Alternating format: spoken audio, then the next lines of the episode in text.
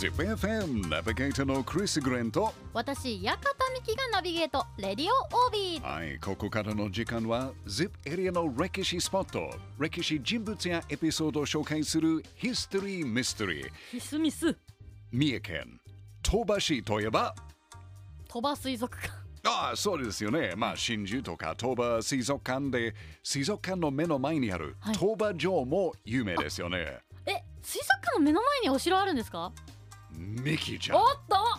館ミキちゃん。っこいい。おっと。知らなかったんですか、はえー、水族館にしか当時と目がなくて。いやいやいやいや、えーお目の前にお城すごい立派なお城でしたよ、えー。はい。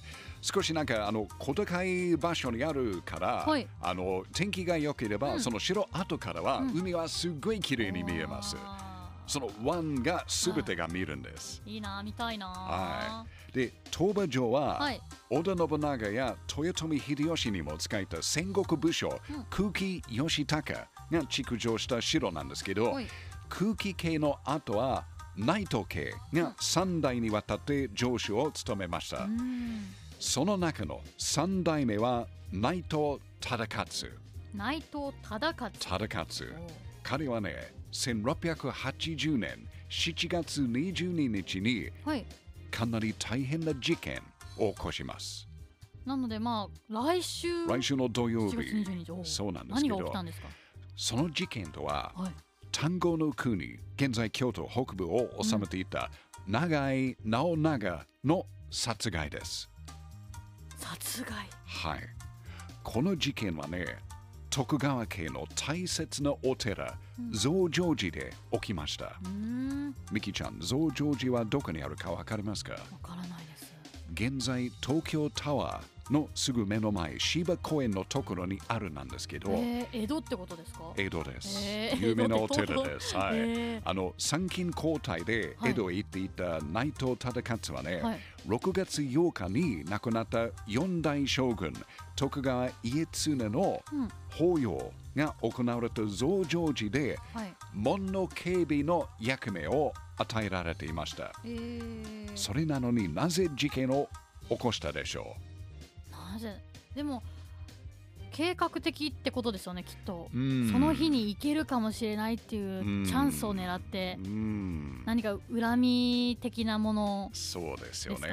まあ、ある資料によると、うん。あの内藤と長井家の江戸にあった屋敷ははい、隣同士でしたが、うん、この二人はね、懸念の中、昔からかなり仲が悪かったみたいです。性格がちょっと合わない性感格じなんですかもねお相手もまあ大体大体なんかまあ同じ年ですから、うん、結構若い頃からよくあって意識してたのかなそうですよね。ちょっとなんかライバルような状態になりました。うんうんうんそして、増上寺ではい行われた将軍家常の法要の時は、はい、ナイトはお坊さんのお世話役、うんうん。で、長井は大名のお世話役を担当。うん、そして2人ともそれぞれ門の警備を任されました。え。ー、お坊さんと大名、まあどっちが大切ですから、まあどっちが上っていうことは、まあないと思うんですけど、うん。大名を担当した長井はね、はいナイトをバカにしたとも言われてます。え最初はお世話役と、えー門の警備だけの任された2人でしたが、ーうん、その後、ナイト、長井の両家で食事の用もしなさいっていう症状が長井を元にあの届きました。たうんただ、その時、長井はね、うんはい、ナイトにその症状を見捨てなかった。あ共有してなかったんですか、うん。こういうのが来たんだよねみたいな。そう、はい。何も言わなかったということは、ナイトは知らなかったから、うん。食事の準備ができないんですよね。うん、恥をかかされ、お春を立っていた内藤忠勝ははい。役目を終えた後、うん。部屋で居眠りしていた長井を脇差しで襲い、うん。ね、握る長井を追いかけて、彼の長袴を踏んで、倒れたところを刺した、殺害しました。と言われてます。もう我慢の限界だったんですかね。我慢できなかった。あすごい。感。情がもう爆発しちゃったんですねそれで。もう顔に傷つけたということで、うん。もう恥ずかしいことになったからやっぱりまあ復讐としてうん。攻撃してたじゃないですかと思っているんですよね。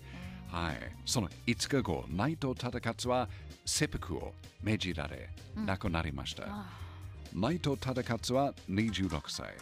刺された長井直長は27歳でした。ーうんところで、ミキちゃん、はいこれまで聞いて、これを似ているストーリーを思い出しませんか？これに似たストーリーですか、うんあの、松の廊下事件、聞いたことない？えー聞いたことない聞いたことない。まあの、あの、赤老子事件の元なんですけど、はい。47年の赤老子のストーリーしてる？クリスさん前話してくれました？中心蔵ストーリーは紹介しました。ありましたね。はい、中心蔵だったらわかるですね。あの、江戸城で接待役を任された赤藩主の明日の匠の神が、うん。ゼップエリア修士の吉良小助之助をうん。江戸城内で切りつけた事件でそっくりなんですけど、うん。まあ、実はこの松の廊下事件を起こした明日の匠の神と、はい。さっき紹介した増上寺の事件を起こした内藤忠勝はつながっています。あそうなんですか？うへん、ー。なんとなんと。内藤忠勝のお姉さんの息子つまり忠勝の老いがうん。明日の匠の神です。はい。このつながりはヒストリーミステリーじゃないですうか。ん。おー。すごいですね。そこでまさかつながってたとはい、その事件の21年後でうん。中な心蔵事件が行いました。へー。はい。江戸で事件を起こしてしまった東馬城主内藤忠勝。まあ悲しい、そして残念な事件ですが、うん。ゼップエリアにも関わる大切な歴史ストーリーの一つとして、やっぱりした方えしておいえしておいた方がいいと思いますよね。うん知ること大事です。はい、うん。やっぱり ZIP エリアの歴史って面白いですね。ZIPFM History Mystery 今日は三重県東馬市東馬城の城主内藤忠勝の事件を紹介しました。いやーなんかすごくこう運命の歯車がはい。狂い出すと誰も止められないんですね。それも偶然不思議うん。ヒストリーミステリーですよね。ね。あのーこの内藤忠勝さん。も結局切腹しなきゃいけないっていうのもはい。ちょっと切なかったですけど、うん、まあ、いろいろとこういう歴史のことを知ると、まあ、恨みがどういうことかは直接知りませんけど、うんやっぱ大事ですねこうは意思疎通とか。い。そうですね、もちろん江戸時代途中にその侍の世界の中でも、うん結構なんか大きなスキャンダルとなりました。うんあその時代みんながすぐ分かりましたですよね。